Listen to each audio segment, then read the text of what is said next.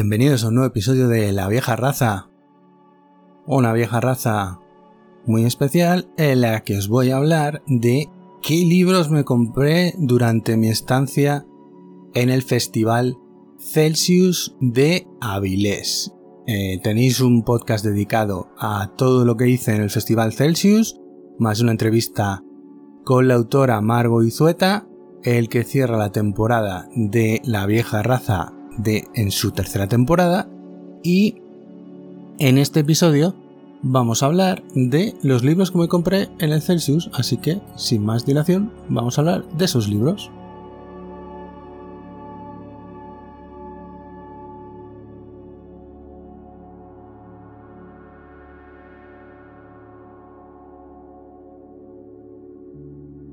El primero de todos, no sé si vamos por orden de cómo me los compré o cómo, todo esto ya sabéis que es improvisado, un poquito caótico a veces, pero así, ya sabéis, pim pam pum, bocadillo de atún.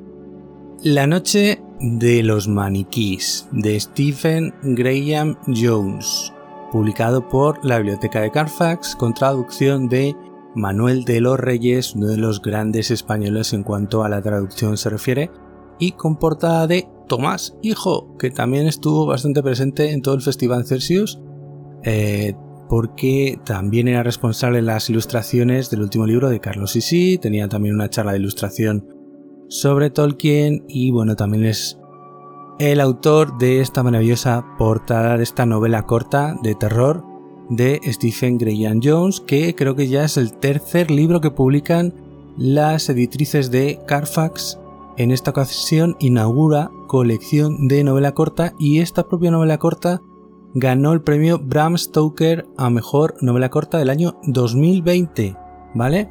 Tiene unas 126 páginas, creo.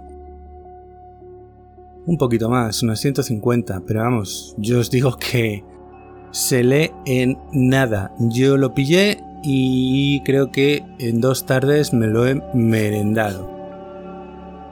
Es una historia bastante interesante, seguramente si tengo tiempo haré reseña de este libro porque la verdad creo que en las 150 páginas que tiene tiene cosas muy interesantes. Os leo la contraportada, la sinopsis. En Rockwall, Texas, un grupo de adolescentes en su último año de instituto deciden gastarle una broma a una de sus amigas, que acaba de empezar a trabajar en los tinos del pueblo. La broma no sale bien y se desata una matanza. ¿Quién es el culpable? ¿Hay un maniquí poseído un asesino suelto? ¿O ambos? Y bueno, ya os digo que a mí me ha gustado bastante, es bastante intenso y os aseguro que no vais a volver a mirar a un maniquí de la misma manera después de leer esta novela corta de Stephen Graham Jones, que además estaba por allí en el Celsius, un tipo enorme, altísimo, con una melena plateada eh, recogida en una coleta y parecía un tipo bastante simpático, la verdad. Pasamos al siguiente.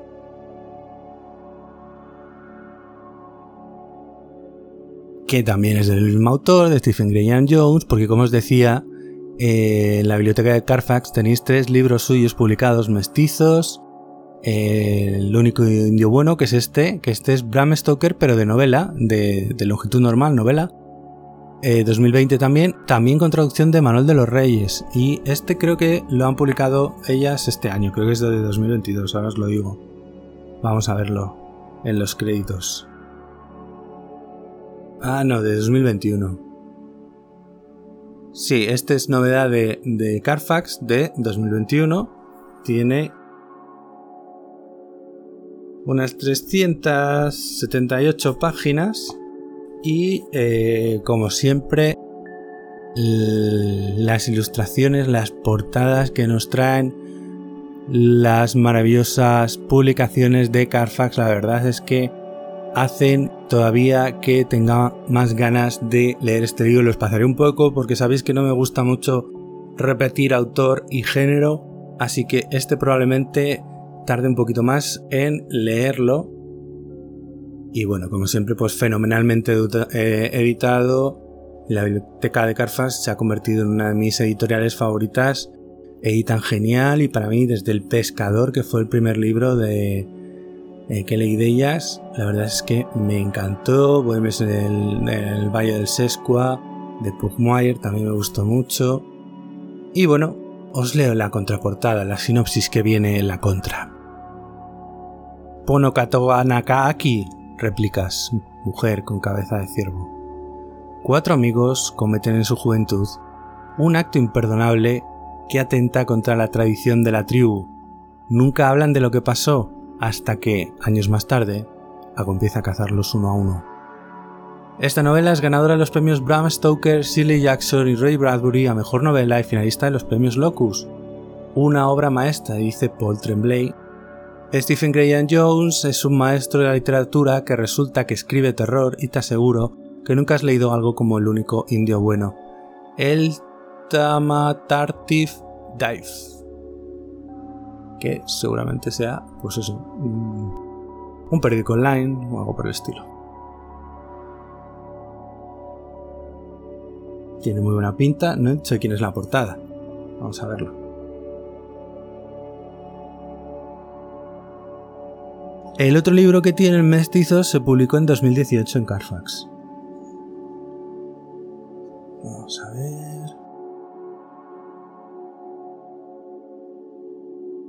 Ilustración de cubierta, Rafael Martín Coronel, que suele ser pues uno de los artistas que suelen colaborar junto a la biblioteca de Carfax haciendo que esos libros sean tan nos llamen tanto la atención para leerlos y sobre todo eres amante del género de terror.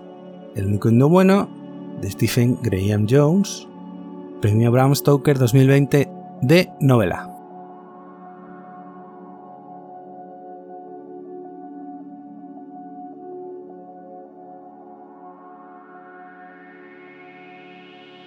Pasamos con una joyita, con una editorial que tiene algo más de un año, de las hermanas Cardeñoso, que se trata del Señor de los Jin, de P. Jelly Clark, autor del que ya habían publicado la novela La maldición del tranvía 015 el año pasado, una novelita corta que ya te ponía en antecedentes porque está ambientada en el mismo mundo, de hecho, en el tranvía 015 sale como personaje secundario de fondo algunos de los personajes principales que pueblan el Señor de los Jin. Y como Pagel y Clark tiene más obras ambientadas en este mundo, entre ellas eh, un par de novelas cortas, pues las editoras han decidido, genialmente por cierto, incluir la novelita corta del relato en el que se presenta a la eh, protagonista, a Fatma, de esta historia que ya nos va adelantando algunas de las cosas que luego vamos a ver en la historia principal en la novela propiamente dicha que es El Señor de los Jin. Eh, al igual que yo creo que han cogido eh, la portada de la edición americana igual que hicieron con el tranvía 015, no estoy seguro, ahora lo miramos.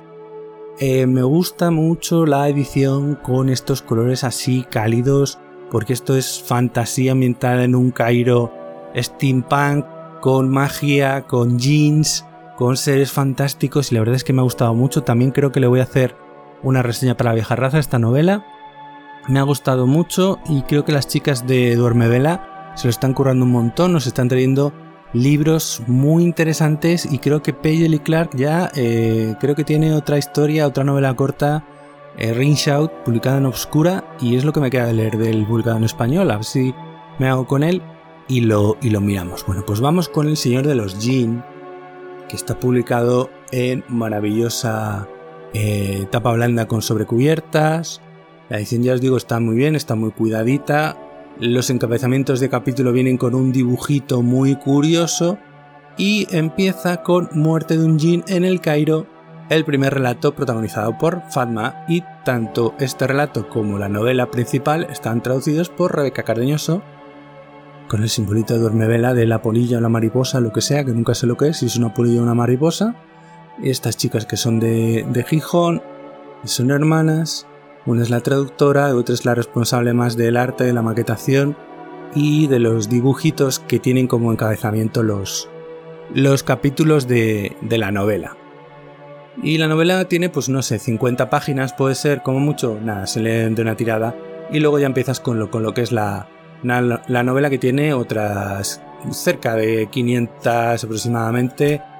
El total de libros son unas 520, una cosa así. Los capítulos no son demasiado largos, yo me lo he fundido en 4 o 5 días y un par de días por ahí porque tenía trabajo y la verdad es que no tenía muchas ganas de, leer, pero la verdad es que la novela, primero de todo, es bastante adictiva. El mundo, el, world building, la verdad es que está bastante bien. Tiene sentido de la maravilla. Es bastante atractiva. El personaje es carismático. La mayoría de los personajes que salen son carismáticos. Todos los secundarios que salen tienen algún tipo de función, no están ahí de adorno. Eh, me ha gustado mucho el Cairo que nos transmite, que ya habíamos visto en el Tramilla 015 y que aquí nos amplía mucho más todavía lo que es la mitología propia del mundo que crea eh, Jelly Clark en, estas narraciones. Eh, te gusta si te gusta la fantasía eh, un poco que se sale un poco del canon tradicional, si te gusta el steampunk, porque también tiene un toque steampunk con autómatas, con mecanismos, con maquinaria. Y bueno, la verdad es que a mí me ha gustado bastante, creo que es bastante original, creo que es entretenida, creo que lo que es la propia trama eh, a poco que hayas leído novelas de misterio, novelas de policíaca, eh, pues eh, no tiene más allá, pero lo importante es ver cómo se llega hasta ahí y cómo en ese viaje hasta descubrir para el lector, aunque ya te lo pudieras imaginar quién era el culpable de lo que está sucediendo, pues cómo utiliza todo el mundo que tiene a su alrededor para aprovechar, descubrir pistas, mostrarnos cosas nuevas, desplegarnos cosas nuevas de ese mundo a través de su protagonista, que la verdad es eh, una policía del Ministerio de Asuntos Sobrenaturales de, eh, Egipto, bien, eh, bien curiosa, porque aquí, en esta serie de novelas, pues gracias a la liberación de los, de los jeans, esto no es spoiler, esto se cuenta desde la primera página del Tranvía 015, pues Egipto es un país libre que se ha conseguido independizar del Imperio Británico y bujante en cuanto a la modernidad, en cuanto a muchas cosas, incluso a derechos sociales, en los que desde el tranvía 015, quiero recordar, las mujeres tienen derecho a voto, ya sean mujeres humanas o jeans. Y tiene otras muchas cosas bastante curiosas que están muy bien articuladas, tanto dentro de lo que es la trama como lo que es el mundo, que ya os digo, mm, no es una novela demasiado larga, creo que está bien escrita, está muy bien editada por estas chicas de Durmevela, que yo creo que en muy poquito tiempo se están haciendo un hueco importante entre los aficionados, porque la verdad es que los títulos que están trayendo parecen bastante atractivos, se salen un poco de lo habitual y además están recuperando algunos autores que estaban por ahí perdidos en el limbo de, los descatalogados o de las pérdidas de derechos por cierres de editoriales y cosas por el estilo, además trayéndonos gente nueva que no conocíamos aquí como este P. Jelly Clark que antes de que publicara Oscura su Ring Shout ya nos habían traído el Tranvía 015 ¿Es imprescindible leer La maldición del tranvía 015 para disfrutar de esta obra? Pues no. Eh, puedes leer El Señor de los Jeans sin haber leído La maldición del tranvía, pero yo creo que es recomendable porque eh, te va a resultar, o sea, ya vas a tener el camino allanado para entrar en este el Cairo tan diferente a como lo conocemos actualmente, este Cairo lleno de seres fantásticos, de jeans, de ángeles, de autómatas, de magia, etc. La verdad es que me ha gustado muchísimo esta novela, ya os digo que creo que le voy a hacer una reseña en cuanto pueda, eh, un poco más detallada de lo que, lo que os comento aquí y totalmente recomendada. Pues vamos a hablar del siguiente,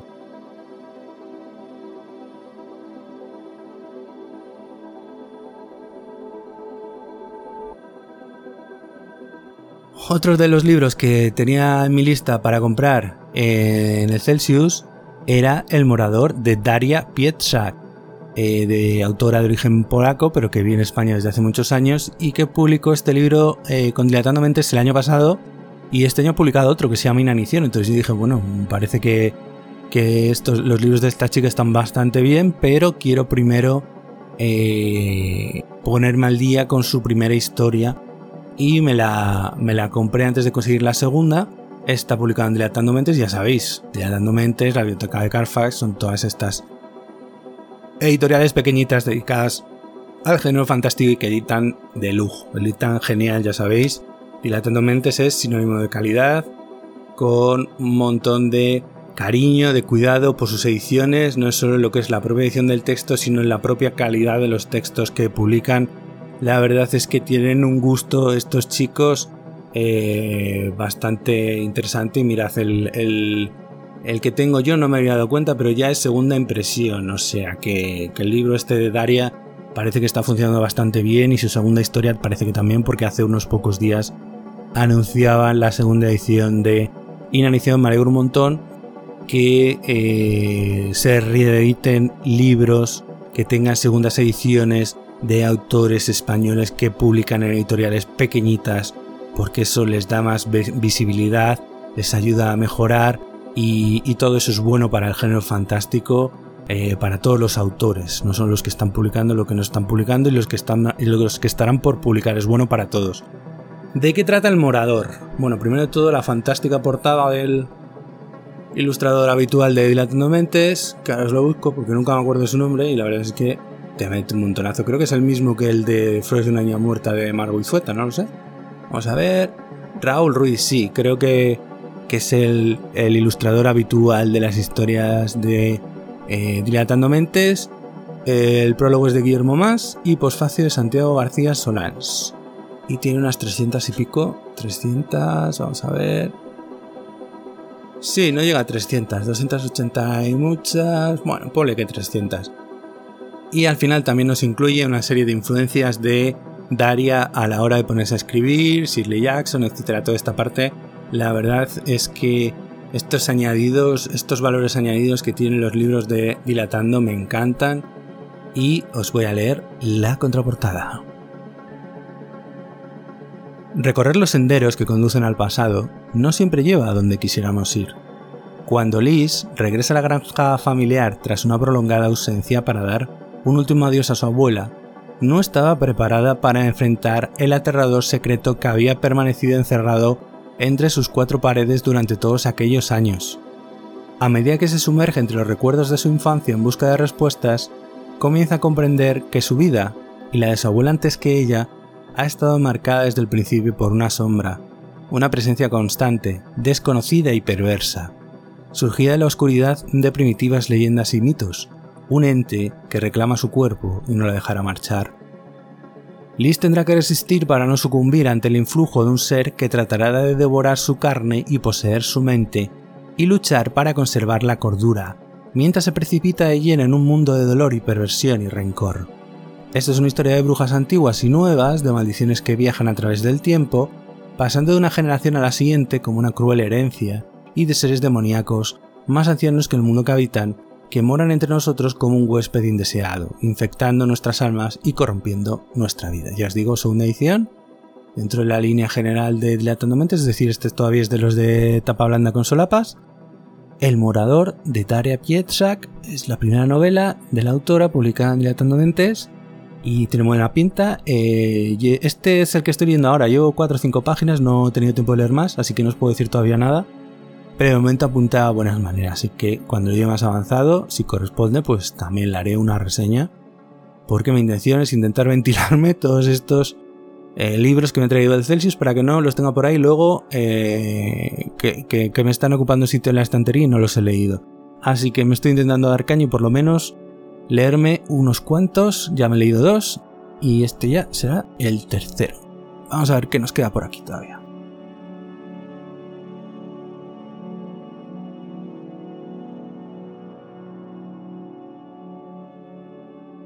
Bueno, el siguiente libro no es estrictamente de género fantástico, pero sí es de un autor que eh, se deja caer normalmente por el género fantástico, por el terror habitualmente. El hombre que nunca sacrificaba a las gallinas viejas de Darío Vilas, publicado por Cazador de Ratas. Y este sería algo más como realismo sucio. Eh, tiene unas 220 páginas si llega y bueno, forma parte dentro de lo que se llama el mundo creado por él y por José Luis Cantos que se llama Simetría. Entonces, eh, bueno, eh, nos habla de Marcos Laguna, un hombre poco habitual. Este ya tiene unos cuantos años, ya, no sé, no es novedad. Y además yo creo que este incluso es reedición, la edición de Cazador de Ratas, vamos a ver cuándo se editó. Pocos días antes del Celsius nos llegaba la eh, triste noticia de que Cazador de Ratas cierra como editorial a finales de año. Este es de septiembre de 2017. Entonces, bueno, eh, siempre que cierra una editorial pequeñita, pues todos los de los lectores, los autores, pues estamos un poco tristes, pero bueno, eh, otra vendrá que ocupará su lugar. Y, siempre hay eh, nuevas editoriales que intentan hacerlo lo mejor que pueden, pero bueno, a veces no, se puede seguir y, llega un momento en el que tienen que decir que, ya no les compensa y, lo dejan. Pues nada, que les vaya muy bien y desde aquí les deseamos lo mejor del mundo. Vamos a leer la sinopsis de contraportada. Un hombre normal, una vida normal, una ciudad gris y anodina. La isla vive la apacible quietud de quien no sabe que se avecina tormenta o que, es más, reside en el ojo del huracán. Pero lo cierto es que en simetría se esconde la maldad. Bajo tierra yace el terror. En sus calles es donde las víctimas se encuentran sin reconocerse, Marquitos es en sí una contradicción, el amante piadoso enorme que se nombra con un diminutivo porque mata con dulzura, siempre por un bien común, el de su ombligo, que abarca todo el mundo o todo un mundo, o al menos esa parte de simetría que se radiografía en esta novela con prólogo de Ignacio Cid Hermoso. Y bueno, Darío es uno de los escritores de género, de realismo sucio, eh, más elegante, que más cuida el texto, las palabras y siempre viene bien leer algo Así que aquí tenéis El hombre que nunca sacrificaba las gallinas viejas de Darío Vilas, publicado en Cazador de Ratas.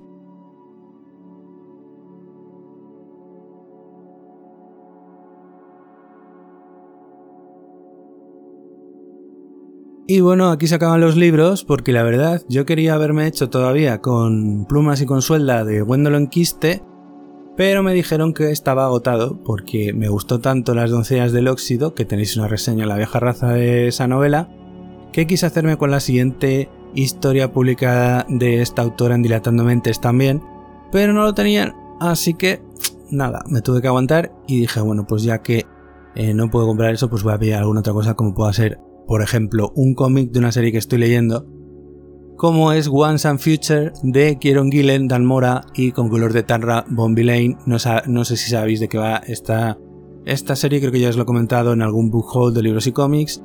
Una serie de eh, ultranacionalistas consiguen revivir al rey Arturo. Y bueno, resulta que este rey Arturo en realidad es un racista, porque claro, él es un celta de origen britano eh, que odia a los anglosajones porque el supuesto rey Arturo o reyes Arturos que conocemos o de los mm, datos históricos que tenemos era un general, un caudillo britano romanizado de origen celta que luchó por lo menos en la batalla de Mountbatten contra las invasiones de los anglos y de los sajones a Gran Bretaña, con lo cual este Arturo celta revivido poco menos que un demonio fantasmal pues odia a los sajones y a los anglos, es decir, probablemente el 85 o el 75%, por no decir más, de la descendencia del Reino Unido actual y eh, los quiere matar. Y entonces se, trata un poco de esa, eh, revivir un poco las leyendas del, rey Arturo junto con una abuelita, eh, Bridget, y su nieto que se van a encargar de impedirlos porque Bridget, bueno, pues está un poco implicada, es una especie de vieja cazafantasmas, una especie de abuelita Winchester, por así decirlo, para los que ya habéis visto la serie Sobrenatural. Y la verdad es que esta serie es muy cañera, está muy divertida. Cada tomo me lo he leído de una sentada, el primero ya me gustó mucho y parece que va a ser serie cerrada. Yo tengo el segundo, acaban de publicar el cuarto y creo que han dicho que van a ser otro más, otro tomo más, otro argumental más, así que bueno, eh, es de originalmente de Boom Studios, está publicado en España por Planeta, y, bueno, la verdad es que, ya os digo, eh, me parece muy cañero, muy divertido, utiliza todas las leyendas medievales, tanto del rey Arturo en este segundo, incluso sale Beowulf, eh, utiliza todo el tema de las reliquias y bueno, ya os digo, me parece muy, muy bueno, muy, muy interesante, muy, muy cañero. Estoy deseando hacerme con el volumen 3 y con este Once and Futures volumen 2 termina este book haul dedicado a todo el material que me compré en el Festival Celsius. Este año llevaba una lista cerrada de libros, ya os digo, no los encontré todos, pero bueno, eh, los que os he comentado son los que compré.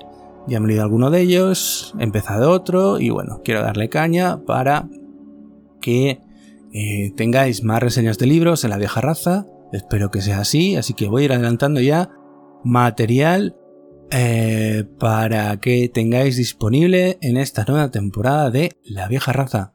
No tengo mucho más que contaros. Muy buenas noches.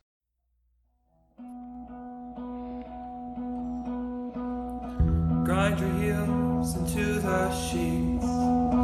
Grit your teeth and get some sleep this evening. Counting sheep.